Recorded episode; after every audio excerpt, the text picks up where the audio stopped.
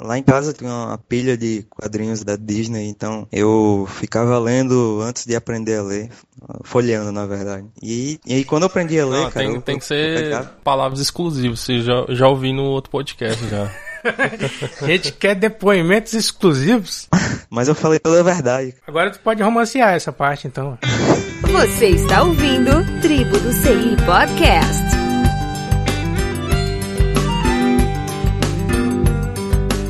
Episódio 17, entrevista com o Carlisson Bezerra. Olá a todos, eu sou o Carlson do Rectum.com. Aqui é Sebastião Helson e meus quadrinhos de Western tinham só um leitor. Eu- hoje eu tô sem inspiração, acho que não vai ter introdução. Não. Aqui é alemão e eu tô esperando o feedback do pai.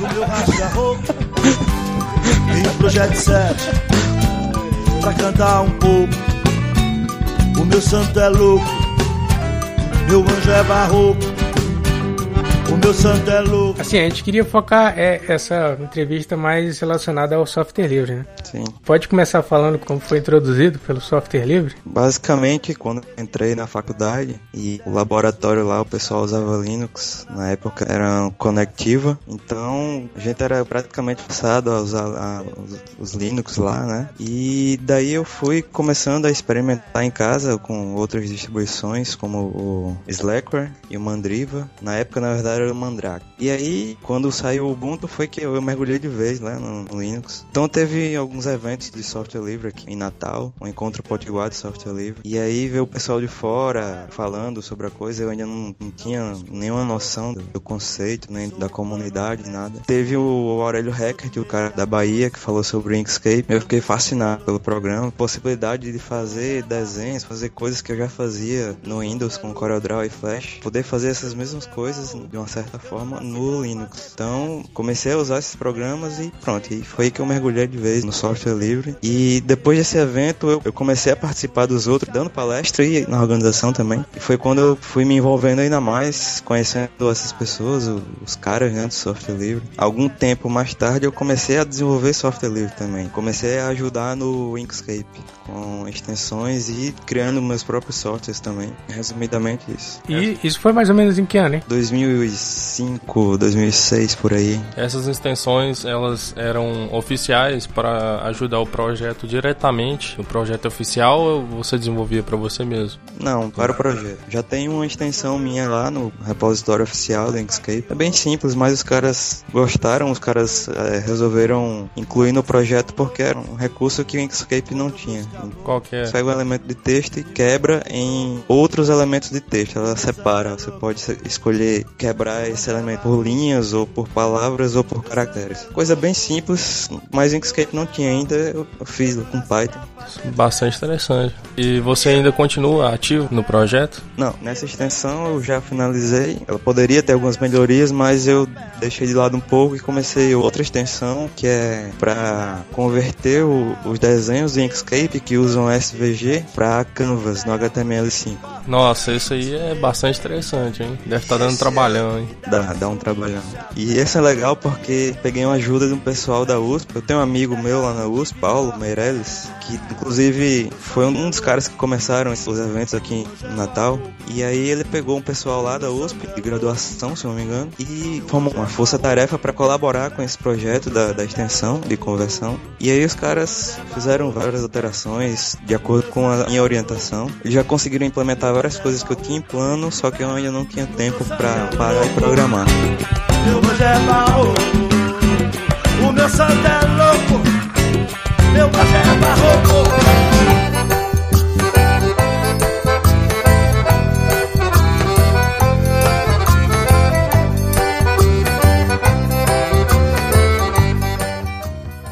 Qual foi a faculdade que tu fez?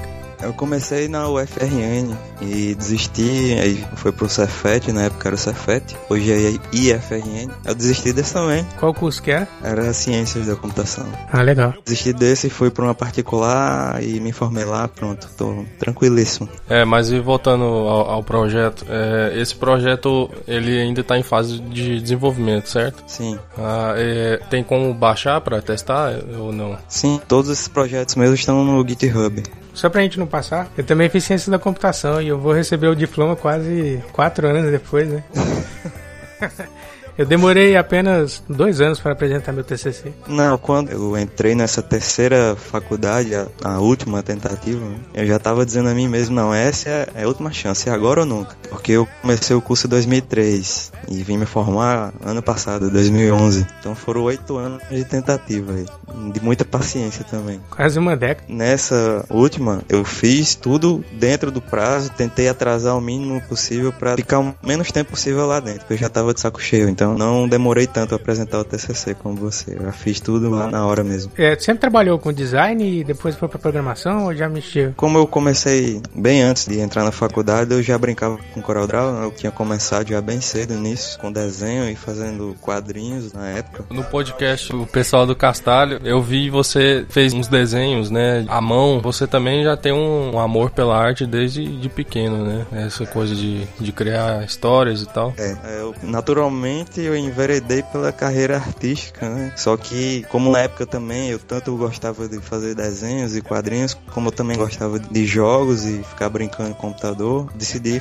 entrar na ciência da computação. Então o caminho mais natural seria de web design. Exatamente. Aí passei alguns vários alguns anos estudando e trabalhando com web, web design e também fui enchendo o saco disso. Hoje eu evoluí, eu digievoluí para web, web developer e eu estou tentando fazer uma evolução forçada precisa de mim. Só mudando um pouco de assunto de novo.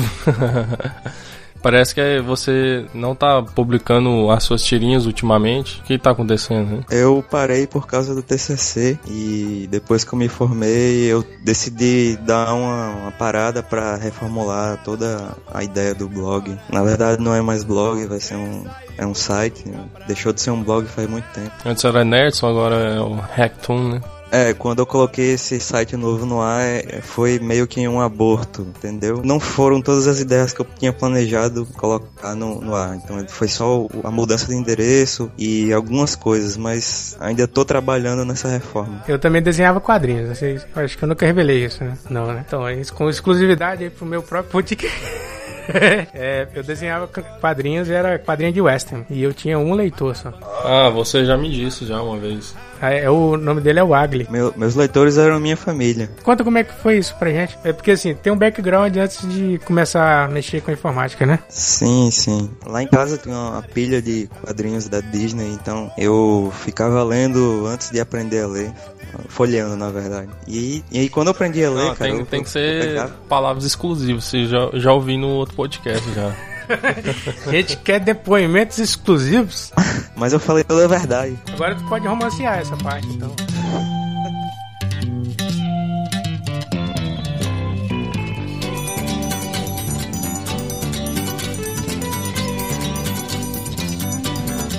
Que luz é essa que vem vindo lá do céu? Então apareceu uma deusa de cabelos compridos segurando uma espada e falou pra mim: faça quadrinhos. Você não vai se arrepender.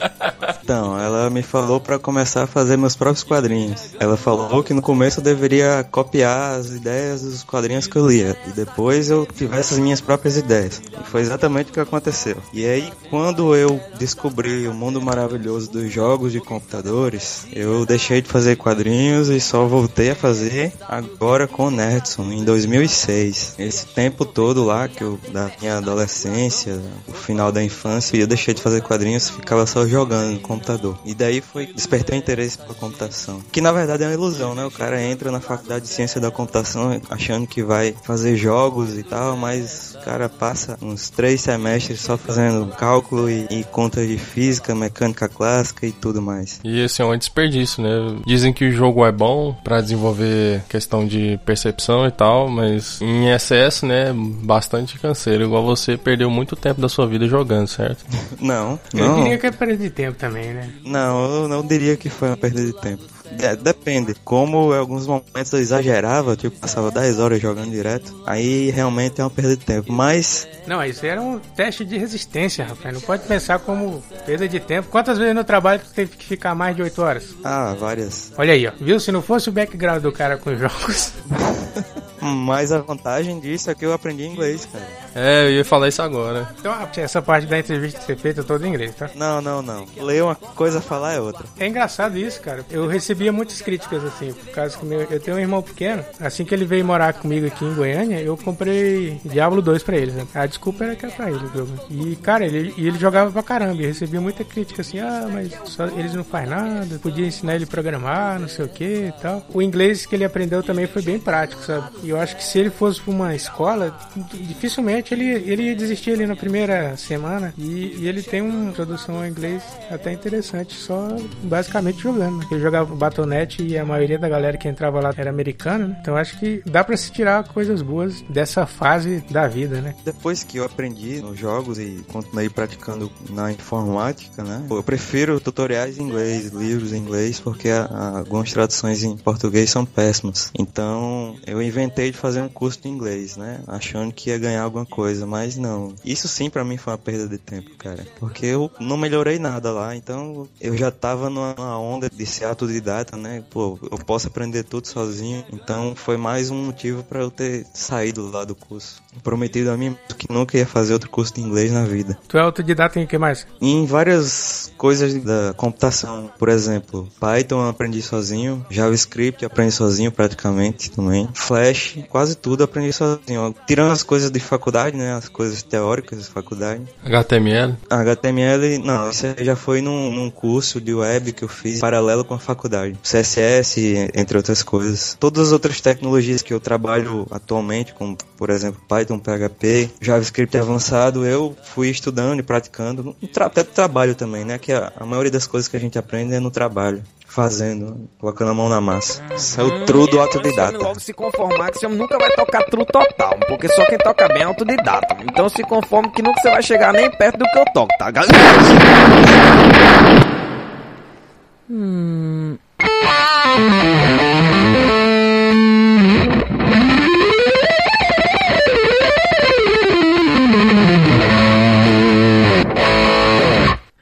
Além de levar um tiro, tem que aguentar um solo lixo e amador desse, homem. Sem noção, me... É, não é mole não. Tanto rapaz aí, esbanjando saúde, trocando uma noite de amor pra noite de Playstation, rodízio com os amigos, e a mulherada aí, largada em segundo plano. Pense numa racinha desunida, vulvas em fúria.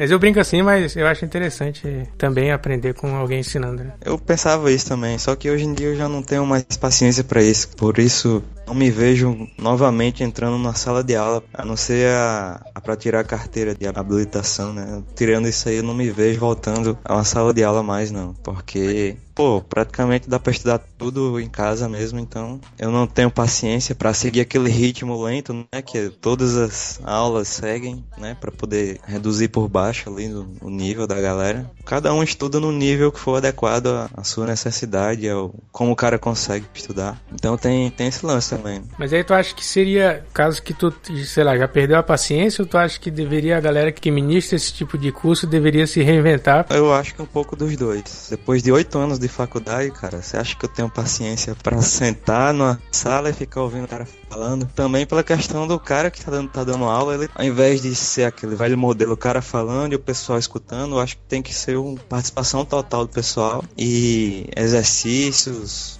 O cara tem que chegar lá para resolver problemas, né? Simulando uma, uma empresa, né? Você tá lá trabalhando e tem que resolver um problema. Então eu acho que esse tipo de modelo é, é o mais adequado para uma sala de aula, né? Você resolver problemas. Eu fiz curso técnico antes de entrar na faculdade, né? E seis meses depois eu já iniciei a faculdade. E quando assim a, a faculdade acabou, eu fiquei meio sem chão, sabe? E agora não tem mais nada para estudar e tal. Eu tirei minha certificação Linux nas férias da minha faculdade, sabe? Fiz um cursão e tal. Eu era o aluno mais chato do mundo, sabe? Não chato de, de ficar cobrando essas paradas e tal, mas chato no sentido de estar tá sempre querendo fazer um adendo, participar da aula e tal. Porque eu vejo assim, tem muita gente que, ah, isso daí eu já sei. E quando ia ter uma aula lá, né? O cara não dava muita atenção na aula e, sei lá, e quando assim, quando era uma coisa que eu já sabia, eu já tinha uma introdução, era para mim era a melhor aula do mundo, sabe? Porque eu ficava toda hora fazendo um adendo e não sei o que e tal, querendo contribuir. Eu acho que esse tipo de aula com bastante interatividade, para mim é uma experiência legal, né? Aí você era o aluno chato da turma, né? É, eu era chato pra caralho também. Que, que quando tá faltando um minuto para acabar a aula, você vai e faz uma pergunta que o professor responde durante cinco minutos e todo mundo olha para você com cara de raiva. É, geralmente quando acabava a aula a galera saía ficava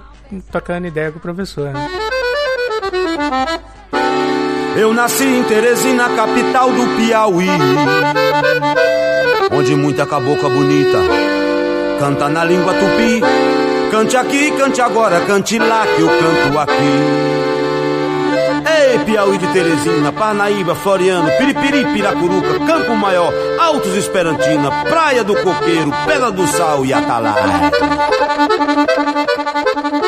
Você publicou as suas tirinhas na, na Linux Magazine. Você é bem ativo na parte de códigos e softwares no, no software livre. Você já publicou algum artigo sobre Linux, a não ser as tirinhas na revista? Não, eu cheguei a fazer alguns trabalhos lá com eles na tradução de artigos e desenvolvimento de software, sistemas internos da, da Linux Magazine. Foi um, um breve tempo que eu trabalhei com eles. O lance das tirinhas ainda tá rolando lá, algumas tirinhas ainda estão sendo publicadas lá. Só que como já vai fazer um ano que eu não atualizo o site, não faço mais nada, não. então eu acho que eles vão ficar sem tirinhas para publicar. Tá aí a indicação aí pra mim. né?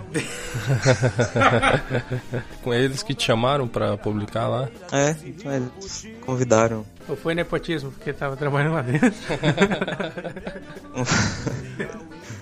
Foi antes, antes de eu de, de trabalhar lá. Eu trabalhava à distância, na verdade. Eu nunca saí daqui. Chegou a publicar em alguma que não seja a mídia digital? Não de revistas, coisas periódicas não, mas em jornais, assim, notícias notícias soltas assim já saiu várias vezes. Só que eu não lembro, eu não, não, não fico guardando, então não, não dá pra eu citar aqui todas, né? Aqui eu lembro, saiu lá no jornal Zero Hora, se não me engano, que era lá de Porto Alegre, na época que eu fui no Fisley. Acho que foi o Fisley 10. Saiu uma tirinha lá minha. Teve uma também depois da Campus Party, em 2009. Eu fui lá, dei um admitido e tirei uma foto com o Tim Berners-Lee. E aí os caras fizeram uma matéria o pessoal daqui, de Natal mesmo. Teve uma matéria sobre o Campus, Campus Party me entrevistando e acho que eu não lembro exatamente, eu acho que não colocaram a tirinha não, mas teve, ah, colocaram a foto lá também. De impresso mesmo, a Linux Magazine. Ah é, a Linux Magazine é impresso, é só. Eu te mostrei a tirinha dele, isso não lembra não? É verdade, que o alemão ele publica na Espírito Livre, né? Eu já, já saí na Espírito Livre também. Não sei se tu viu, a gente entrevistou o Mozart Couto. Sim, esse eu vi. Eu vi na, na lista lá. É porque ele falou, é, ele falou exatamente desse começo de quadrinhos lá, tal. Ele é quadrinista e ele usa software livre. E se não me engano, ele mora aqui em Natal também. Não, ele é, ele mora em Minas Gerais. É, você falou que quer virar sysadmin, não é? Você tá cansado de ser assim programador 24 por 7, agora quer mexer mais com a área de sysadmin? É, eu, eu não sei no que vocês trabalham, mas se vocês trabalham com frameworks web e tem de resolver problemas de compatibilidade do, dos navegadores, então vocês sabem como é dolorido fazer esse, esse, tipo de trabalho. Porque você tem vários frameworks na internet que você pode baixar, usar, só que todos os trabalhos que você vai fazer, cara, você tem que ir atrás, fuçar o framework, porque ele não oferece todas as coisas que você precisa. Em 90% dos casos você tem que criar coisas novas em cima desse framework. Então esse, esse trabalho é chato. São, como eu falei certa vez, são falsas promessas, né, desses frameworks. E tem também a questão, como eu falei, dos navegadores, e isso enche o saco. São também falsas promessas. Você todo dia acompanha as notícias de desenvolvedores web, de atualizações de navegadores. Todo dia tem alguma coisa, algum feature nova, bonitinha, do HTML5, do CSS3, próxima versão do JavaScript que vai ter classes embutidas lá por padrão padrão e não sei mais o que. Só que eu já escuto essas promessas, cara, desde 2004, que foi quando eu comecei a trabalhar com web. E até hoje, muita pouca coisa mudou. Então, isso acaba frustrando. Isso, pelo menos, está me frustrando. E talvez eu, eu saia disso futuramente. É, por enquanto, não dá para sair. Talvez lá na frente eu desça mais um nível na computação e possa trabalhar apenas com servidores e. Técnico de informática? Não, isso aí não. E seja de mim, programação baixo nível, não sei. Nesse negócio de desenvolvimento para web existe dois mundos, né? Existe o Internet Explorer e o resto do mundo. Pois é, eu ainda tenho problemas com o Internet Explorer 9. Hoje eu estou trabalhando com um framework web, JavaScript, é o Ext JavaScript. É XT, já ouviu falar? Já. É, por enquanto eu estou trabalhando com o Zend Framework, PHP e é ele que tá me dando essas, essas vontades de largar essa, essa área. Vez ou outra eu brinco com o Django, o Python. Quando eu troco do Zend pro Django é quando aparece a deusa lá de cabelos longos e sopra uma brisa fresca no meu rosto. É exatamente essa sensação quando você sai do Zend pra ir pro Django. Porque é, outra, é outro mundo, cara. O Django é bem mais fácil fazer as coisas. Só que ainda assim ele tem problemas, como todos os outros frameworks. Tudo começou com Rails, né, cara? É, o Rails eu cheguei a testar uma vez, mas não, não estudei estudei. Então, também Hub eu cheguei a, a, estudar uma vez e parei, então já esqueci quase tudo. Falando assim, no sentido de inspiração da forma de trabalhar, né? Metaprogramação, keys. Keep it simple, stupid. Don't repeat yourself. Um monte desses termos em inglês maneiro, né? Já trabalhei com três frameworks PHP. O Zend agora, antes foi o Cake e antes do Cake o Code Igniter. O Code Igniter é o que me parece o melhor até hoje. Só que infelizmente eu não pude me aprofundar tanto nele. Eu cheguei a fazer algumas coisas, mas pelo que eu vi, comparando os três, o Code Igniter é o mais fácil de você trabalhar, né? A documentação dele inclusive é a melhor que existe. E o pior é o Cake. O Cake é um terror. Me desculpe quem usa o Cake, mas o Cake é uma droga. Eu cheguei a fazer um sistema sistema interno no Cake e o negócio é tão ruim de manter, de fazer, que convenci o meu chefe a, a, converter todo o código para Zend. É, hoje lá na empresa a gente está passando por um processo parecido, né? Mas antes a gente desenvolvia tudo usando basicamente jQuery e o PHP todo escrito daquele jeito. Né? O processo atualmente que eu estou na minha empresa é, é mudar para Django.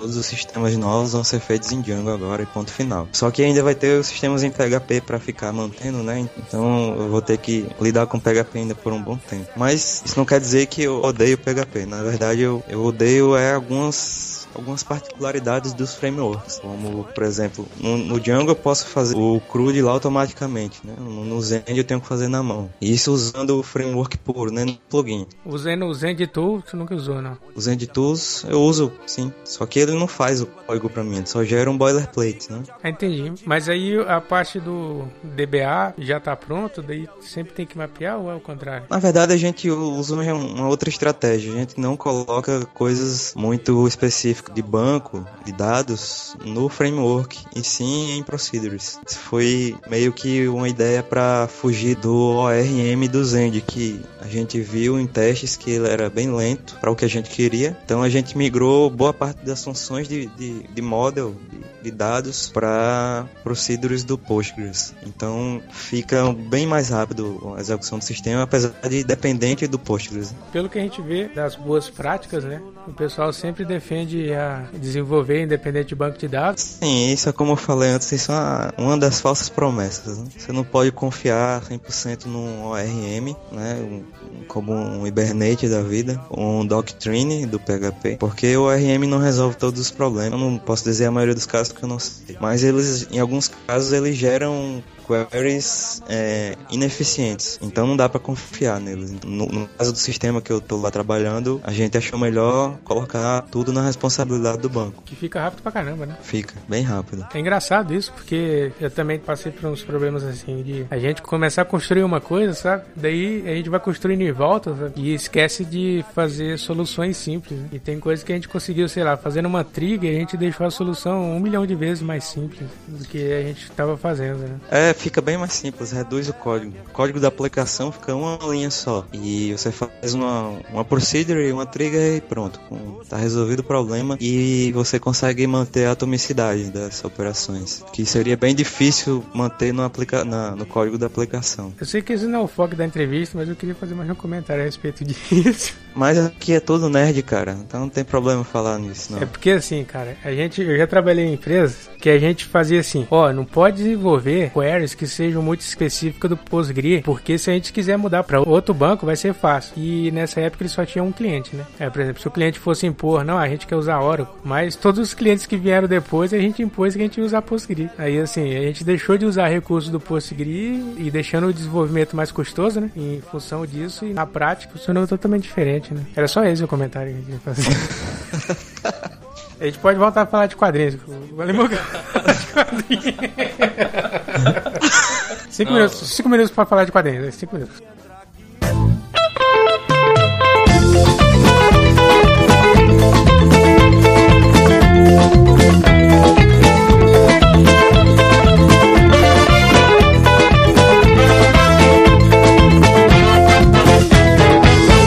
Mas eu vejo que você usa o Escape também, né? Pra fazer esses quadrinhos. É, eu uso Inkscape mesmo. Eu uso mais a- as partes de vetores, né? Questão de texto, eu sempre uso mais o, o editor de texto normal, nunca usei a sua aplicação. No, no meu caso, eu, eu uso Inkscape pra fazer tudo mesmo. Eu coloco o texto mesmo lá dentro. Escrevo o texto lá. Eu, eu- geralmente eu não escrevo o roteiro completo no bloco de notas. Eu escrevo toda a história lá mesmo, ao mesmo tempo que eu desenho. Pego uma ideia abstrata, né? Aí abro o Inkscape, começo a desenhar e escrever lá mesmo o texto. Geralmente é assim. Mas quando eu tenho alguma ideia mais complexa, eu escrevo um roteiro bem básico, inicial, no arquivo de texto. Depois eu adapto. Igual aquela história que você escreveu sobre o guia do programador das galáxias. Você não vai me dizer que você abriu o Inkscape e começou a desenhar lá. né? Não, com certeza não.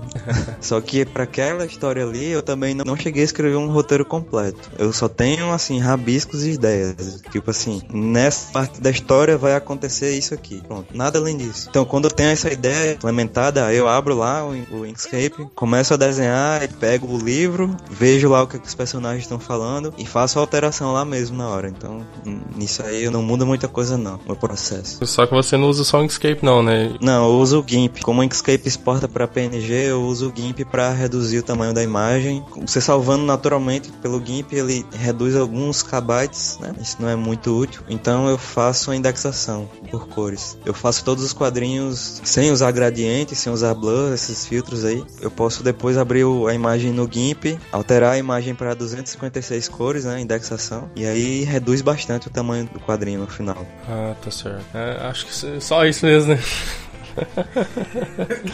É, quiser falar mais um pouco de quadrinho, tem, tem tempo aí. já tá de zoação já. tipo, eu te mandei um e-mail. Se você não viu, não, te perguntando sobre um feedback da- das minhas tirinhas. Sim. Não, é sério mesmo, cara. Assim, eu acho muito importante, sabe? Vim de você, um feedback das minhas tirinhas é muito bom, sabe? Eu só digo uma coisa, continue fazendo o que você gosta de fazer. Tá certo. Ele não, não tem esse negócio de escrever roteiro porque ele é um quadrinista true, né? Não? Não, não, eu não sou, cara. Eu- tipo assim, eu, eu sei fazer muitas coisas, mas não sou mestre em nenhuma delas. Mas é autodidata. Na minha ideia, assim, o, o que eu sei fazer quadrinhos hoje foi olhando para os quadrinhos da Disney e praticando, fazendo à mão, mas hoje em dia eu não faço nada à mão mais, eu só faço no mouse, então não pratico mais desenho. Ah, Aqueles desenhos lá que eu faço, eles já foram desenhados uma vez, então eu não, eu não faço mais nada, eu só faço mover o mouse e alterar um olho, uma boca, um braço e pronto, é isso. No caso do quadrinho Histórias Maiores, como do Guia do Programador, é sim que eu desenho coisas novas. Só que isso demora bem mais. É engraçado isso, porque tu falou que olha quadrinho das Disney, né? Na minha infância e adolescência eu tive um problema. Eu basicamente desenhava assim mais no- na pegada Disney, sabe? Só que 110% dos meus amigos só curtia mangá, sabe? Aí eu ficava meio deslocado com isso. É, mangá também nunca foi um- uma coisa que eu gostei, nem, nem lia muito, não. Porque na época, na minha infância, eu só fui exposto mesmo a da Disney e da Turma da Mônica, né? como a maioria dos brasileiros na época. Então, eu, o meu estilo foi criado, inspirado nesse cartoon. né? Mangá só hentai mesmo.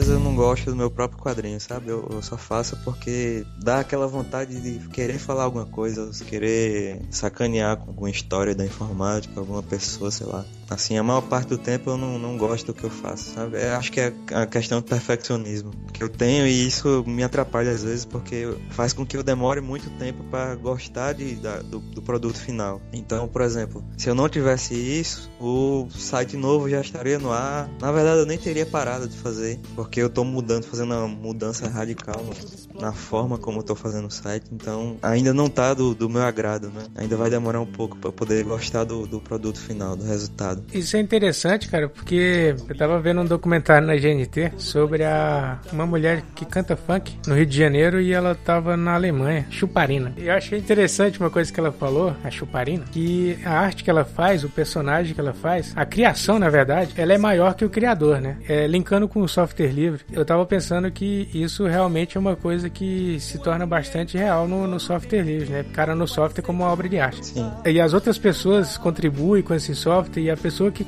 é, começou esse software inicialmente, ela pode até deixar de contribuir ativamente no, no projeto, mas a criação ela continua viva, né? A criação ela se torna, nesse caso em específico, ela se torna maior do que a, o próprio criador, né? A arte é longa, a vida é breve. Olha aí, Eva, que bonito. Li de um livro.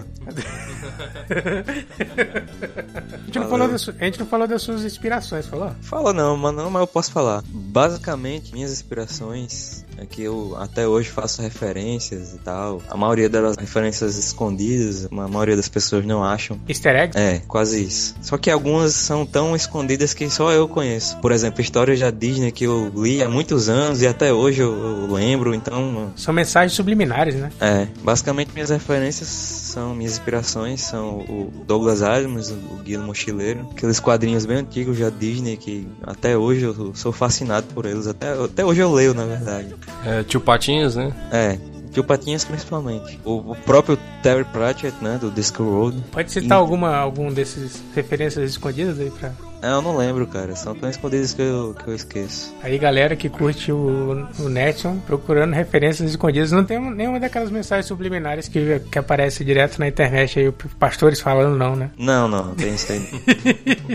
Inclusive, se você pegar o código-fonte do site e inverter, também não vai aparecer nada. vai dar erro de compilação só e pronto. Né? Essa foi boa. pra quem já tentou e ficou frustrado aí, foi, foi mal. Inclusive, se a gente escutar essa entrevista ao contrário, você vai entender nada, né? Ah. então, eu acho que tu poderia falar pra gente dos novos projetos aí, do que, que a gente pode esperar do Carlson Bezerra. Primeiro, tu se incomoda de chamar de Carlson Bezerra? Como é que a gente chama? Não sei, se vocês quiserem chamar de... É de Cacau. Cara, você chama de Nerson, tá bom demais já. Então, beleza, a gente vai trocar tudo que a gente chamou de Carlos por Nerson na edição. Pronto, isso aí também é uma questão lá do meu perfeccionismo. Eu, eu não, eu não gosto mais desse nome, Nerson. Quando eu criei ele, eu não tinha esses planos que eu tenho agora. Então, como você mesmo falou, o negócio cresceu mais do que eu imaginava. Acaba que esse nome já não, não tá mais refletindo a, a, ideia que eu tenho da coisa. Já que você falou do, dos projetos, eu já continuo dizendo que o projeto é exatamente isso. Eu vou criar um universo único para todos os personagens. Até então, todos os personagens tinham seu próprio universo. Eu vou colocar todos os personagens no, em um só universo. Estou reescrevendo muita coisa. Eu vou ter que alterar muitos quadrinhos. Também vou fazer a versão em inglês do site. Eu registrei o, o hacktoon.com.br para fazer o colocar em português lá e o .com vai ser só em inglês. Pelo menos esse é o, o, projeto principal. Que o layout do a estrutura do site vai refletir exatamente essa ideia do universo único para todos os personagens. E além disso, por baixo do site, o sistema, é um geradorzinho de, de páginas estáticas que eu estou desenvolvendo e que está lá no GitHub também. Eu não sei se vocês já ouviram falar desse, desses tipos desses sistemas que é bastante usado no GitHub, que é o Octopress. É um sisteminha onde você é, escreve o seu conteúdo num arquivo de texto. Opcionalmente você pode colocar numa formatação como Markdown, MediaWiki, etc, entre outros. É que nem o esquema do readme.md, né? Exatamente isso. Ah, é, MD é de Markdown, olha só. É. Tive essa epifania agora. Exatamente. então o sistema pega esse arquivo de conteúdo e gera um HTML baseado nessa, nessa formatação. Quando o cara entra no site, ele não vai fazer um, aquele trabalho imenso que, o, por exemplo, um Zend da vida faz, que é ler todas as variáveis de configuração, acessar o banco de dados, trazer o template, é, popular o template com os dados do banco, filtrado tudo, segurança e tal, tal, tal. Não, isso aí não acontece no, no sistema de geração de páginas estáticas, porque ele já gera um HTML prontinho lá para o cara acessar e pronto. Então é, é, extremamente rápido e é extremamente seguro também, porque não tem banco de dados, não tem nada, é apenas arquivos. E aí, se o cara quiser usar comentários, o cara pode colocar um desses serviços de comentários terceiros, como o Discos ou o Intense Debate. Até o próprio Facebook, né? É, também. Até então eu estava usando o WordPress, obviamente ele é a melhor indicação. Só que para mim, que sou apenas um editando um site inteiro, né? De acordo com essa ideia de universo único para todos os personagens, o WordPress virou uma marreta para matar uma formiga. Então dispensei ele e também tem a questão das atualizações de segurança, né? Que é um saco fazer e plugins e tudo mais. Então eu comecei a fazer esse sisteminha na versão atual lá que tá lá no GitHub, ele já serve para as minhas necessidades, mas eu ainda tenho algumas coisinhas para fazer antes de poder colocar no site de uma vez por todas. Por exemplo, ele atualmente ainda não está gerando o feed RSS. Então, inclusive até hoje eu comecei a fazer isso aqui. Ele também não está gerando a listagem de páginas, últimas páginas cadastradas, trechos nos templates para evitar repetição de código. Eu acho que acabando essas, essas três features aí eu já posso colocar o meu site no ar. Só que ainda vai ter todo um trabalhão ainda de traduzir quadrinhos e redesenhar algumas coisas. Então vai demorar bastante ainda para poder colocar o site no ar novamente. Vai ser tipo o Tolkien, que ele deu uma revisada no Hobbit quando ele lançou o Senhor dos Anéis. É, é exatamente isso. Só que eu não vou alterar histórias dos quadrinhos. Eu só vou redesenhar algumas coisas para se adequar ao roteiro único que eu tô desenvolvendo. Então a gente pode esperar uma tirinha Silmarillion?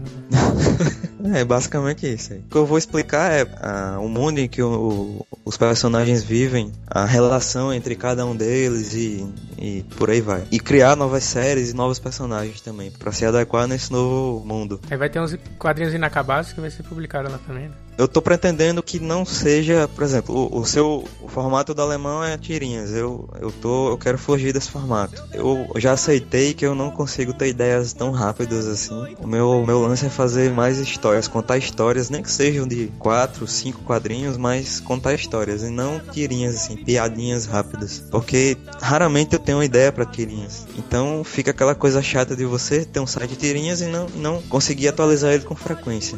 Então aceitei essa essa realidade e vou fazer agora histórias longas mesmo não sejam tão frequentes, mas que tenham um conteúdo, exige alguma pesquisa prévia minha para poder fazer uma história melhor assim, e que cada post, cada página seja um fragmento da história desse mundo que eu vou criar, que eu tô criando. Pô, mas você já fazia isso com, com aquelas tirinhas rápidas suas? É, que tinha que ler as outras, né? Mas eram bem poucas, na verdade. E era só os quadrinhos com os personagens principais ali, o Nerdson, a Beta, a Vitz. A história contínua mesmo era só com ele Outras séries que eu fazia já não tinham essa continuidade, era, eram independentes. Aí o que eu vou fazer agora é exatamente é, o contrário, né? Toda, todos os quadrinhos vão contar um pouco da história do, desse mundo. Guia do programador das galáxias. Você demora quanto tempo para produzir aquele tipo de, de quadrinho? Quando eu comecei a fazer a, a ideia lá, que eu tava bem empolgado, eu fiz três em três dias. Chegava ao trabalho e virava madrugada fazendo, e só ia dormir quando acabava.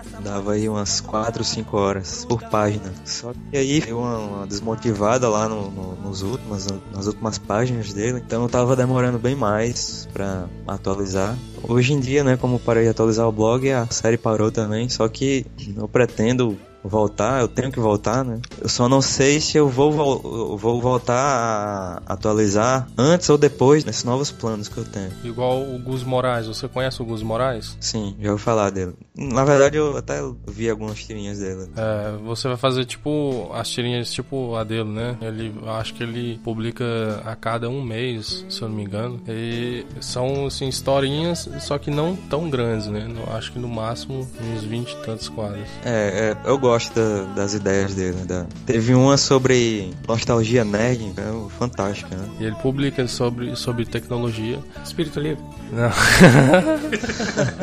Linux Magazine?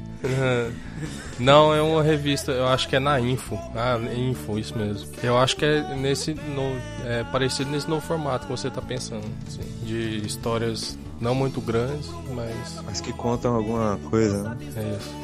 Não, só que eu acho que ele não tem um, um universo. É, não tem continuidade, né? Vocês já ouviram falar do Terry Pratchett, do Discworld? Já. Pronto. É, o cara criou o mundo dele lá e todos os livros dele são baseados nesse mundo, né? Que a, a tartaruga lá carrega quatro elefantes que em cima dos elefantes tem um mundo parecido com a pizza. A minha ideia é, é exatamente essa, criar um mundo onde eu possa criar todas as histórias. Tipo Dragon Ball. É, também. o Tolkien. É, você tá pensando assim de acrescentar mais al- alguns personagens? Já criei vários personagens novos. Por enquanto eu só criei o nome e a ideia geral, então eu preciso me aprofundar mais ainda sobre o que é que cada um vai ser, o que é que eles vão fazer, personalidade, essas coisas. Alguns personagens igual o Barrabim, Barrabesh, o Mark Al Asrid. Esses vão continuar. Vão, sim, o Barrabim Barrabesh, inclusive, é um que o pessoal mais gosta. É, isso é verdade. Eu só adiantando aqui, o Barrabim Barrabesh vai ser o meu Tom Bombadil. Vai ser aquele personagem enigmático que ninguém sabe onde veio ou pra onde vai. Ah, sei. Bastante interessante. Que bom, né? Que bom. Mas a- aquelas, aquelas tirinhas do, do Barrabim e Barrabesh é, é as melhores mesmo. Se você parar de, de publicar as, as suas tirinhas, todas elas, e publicar só o Barrabim e Barrabesh, já ganha já o. A questão não é essa. Por mim, eu não, eu não faria isso porque eu gosto de fazer também as outras séries. Assim, uma, uma das coisas também que, que eu mudei meu pensamento nesse projeto é não dar tanta atenção à opinião dos outros, e sim a- a- ao que eu gosto de fazer. Por isso que eu falei pro alemão para ele faça o que você gosta de fazer, ao invés de, de pedir a opinião dos outros, né? Então você tem que se divertir fazendo o que você quer fazer, o que você gosta de fazer. Então, nesse projeto novo aí, eu vou é, me desligar totalmente do, do- dessa coisa e fazer o que eu gosto, porque eu vou querer criar histórias que eu gostaria que, que acontecessem comigo, por exemplo. E eu vou descrever lugares que eu gostaria de, de visitar, lugares que eu gostaria de que existissem, né? Ah, então é, as historinhas geralmente já baseiam um pouco a sua vida, né? Ou, ou o que Isso. você quer fazer, né? Isso. Igual o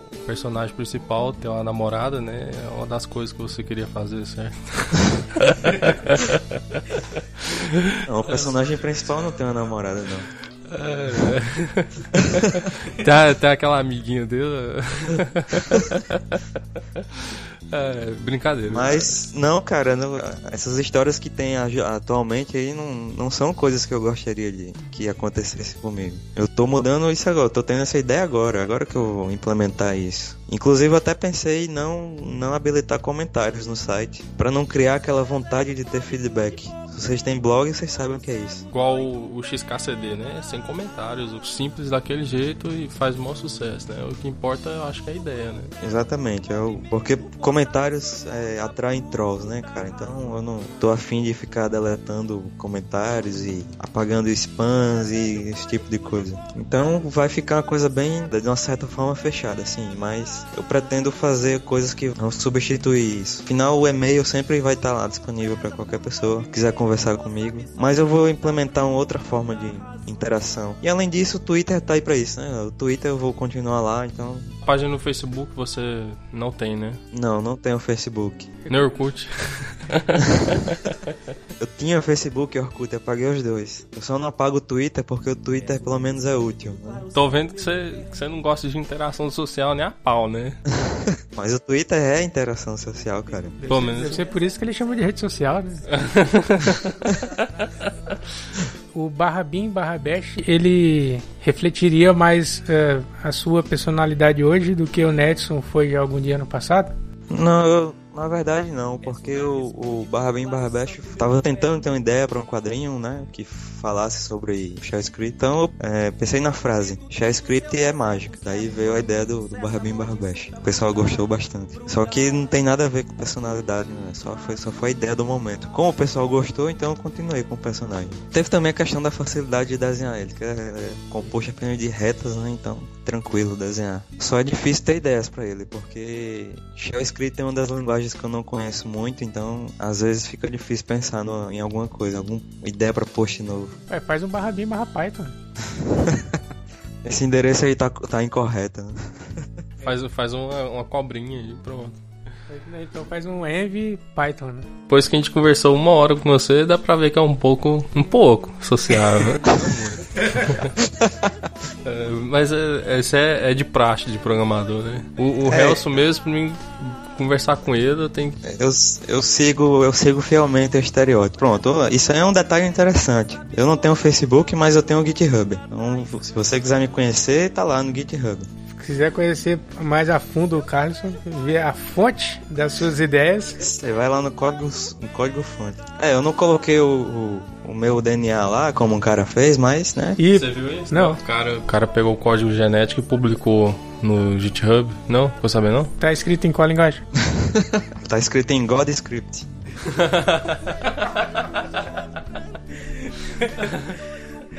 Entendi. É um código divino mesmo. Compilador celestial. Podia estar fazendo teu CMS aí, né? E tá dando entrevista aqui pra gente. Calma, calma lá, não é CMS. ah, é, porque ele é um gerador de. De páginas estáticas. É um gerador dinâmico de conteúdos estáticos. Não, não é dinâmico. Não, É tudo estático. não, mas não é um gerador é dinâmico. For assim, tudo é dinâmico. Ele explicou. Coisas dinâmicas se fazem coisas estáticas. É, desse ponto de vista você está certo.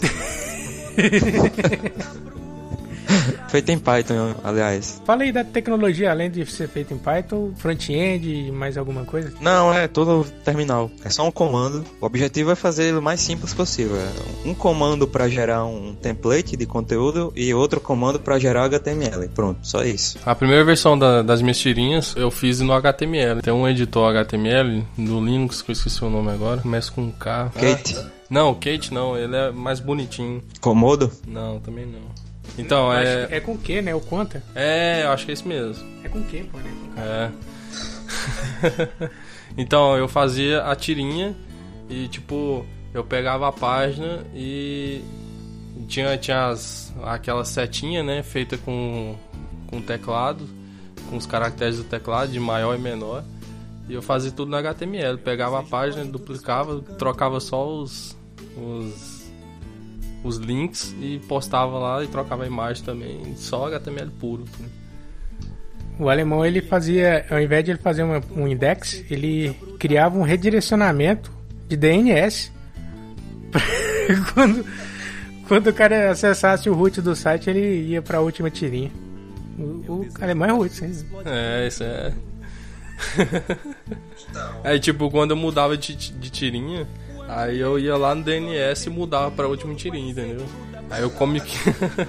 aí o Comic Press hoje em dia eu não preciso mais fazer isso. Né? O sistema que eu tô criando, ele gera páginas HTML puras, então ele cria como se fosse aquelas páginas da web 1.0 alpha, sabe? Só HTML, links puros e tudo, só isso. É um sistema pro cara que quer mexer apenas com HTML e nada mais e quer basear toda a estrutura do seu site em pastas, né? Para simular páginas. Você coloca um index HTML dentro de uma pasta e essa pasta vai ter o nome da, do, da URL que você quer lá. Então, simples assim, baseado em hierarquia de diretórios. É tipo aquele KML, né? É, e além disso, como eu estou dispensando o uso do, do WordPress e do interface bonitinha, que eu coloco lá publicar, ele já insere no banco de dados. Para substituir esse processo aí que é bem fácil, eu crio um repositório Git lá no servidor e na minha máquina eu faço a cópia desse, desse repositório e então eu coloco todo o site para ser versionado. Então qualquer alteração que eu faça no site, eu dou um git push e já- ele já vai lá pro site. Então essa é a forma de publicação que eu tô planejando. Você tá tendo problemas nessa questão de, de feed, né? De acompanhamento do,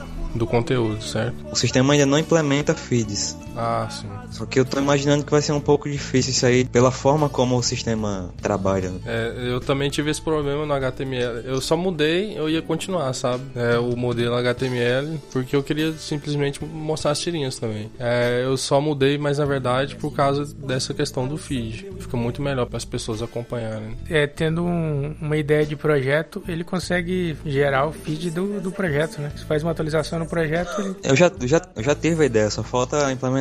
Ah, tá. Desculpa. Esses caras são foda, viu? Estudei Python, mas foi só com relação à inteligência coletiva. Só tô compartilhando, né? Pode, pode dar a sua opinião, cara. Fala-me mais sobre você. A entrevista ao contrário, né? É só pra inteligência coletiva, né? É interessante isso aí. Eu mexi com Python mais isso, mas assim, a linguagem eu achei muito interessante, cara. Tem coisa lá que se fosse fazer em PHP ou Java ou alguma outra coisa, eu ia gastar 100 linhas e eu faço em duas em Python. Interessante a linguagem. Desculpa aí o climão.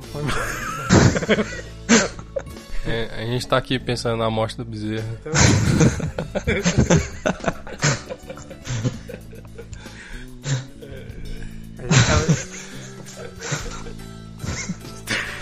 Ele curtiu. A gente tava com medo de fazer essa piada, né? É, a gente ficou com receio. Bom, é, vai despedir, né? Senão a gente fica aqui o dia todo conversando. É, hum, tranquilo. Eu, eu também tenho que cuidar aí do- dos problemas, então. Se quiser compartilhar seus problemas com a gente, pode. É. O Skype tá aberto aí, é só. Os problemas não, mas os programas estão lá no GitHub. Bela frase. Então, então tranquilo. Tranquilo, beleza. Eu não sou muito de entrar no Skype, mas basta marcar o encontro. Ui. Pensando no caso de a pessoa não conhecer o, Nelson e, e agora o Hackton.com. E é, futuramente hackton.com.br.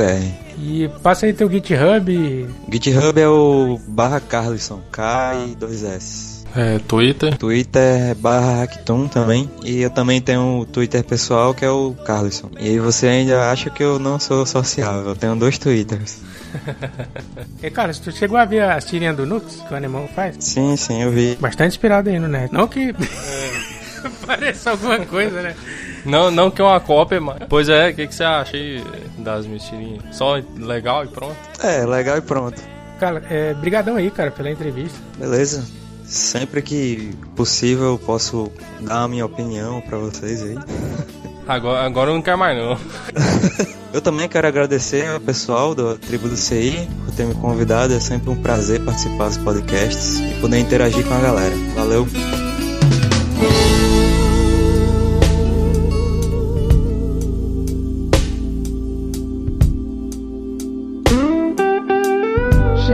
Chegamos aos créditos de mais um episódio da Tribo do CI Podcast. E agora finalizando a trilogia de quatro episódios. Na verdade é trilogia porque são três artistas, três convidados. E foram quatro episódios, né? Porque o episódio do Mozart a gente ficou em dois. E como é de praxe, eu queria finalizar com alguns recadinhos e agradecimentos do episódio. Começando pelo rolê podosférico, sim, esse episódio temos rolê podosférico. Eu participei do Database Cast, lá falando sobre banco de dados para desenvolvimento móvel. Dá uma conferida lá. Teve a Maria do canal Maria Quer Viajar, participou do E-Dublin Cast e do podcast Criança Viala. E a Maria, que é a digníssima esposa do nosso Sheldon Led. Tem também o professor Wender, que tem o Radim Podcast. Um abraço, professor Wendel. Tem o Rafael CT também, que tá lá no Liga Edu. E por último, e não menos importante, tem o, Psicocast, o podcast do Psicoapp, que tem a Cleivinha aí, que já participou de vários episódios com a gente, que ela é CTO. Dá uma conferida lá, o Psicocast. Todos os links vão estar lá no post desse episódio. Você pode procurar nas plataformas e nos seus agregadores de podcast, o Psicoapp, Liga Edu, Radim Podcast, e Dublincast, Podcast Criança Viada e o Database Cast. Um abraço para todo mundo que mencionou a gente lá no Twitter, no Facebook. Agora a gente também tem conta no Instagram. Você segue lá a gente. Todos os links vai estar aí no post. Um abraço, Lias, e até o próximo episódio. like one half could. It's one and more. Tribo do CI Podcast.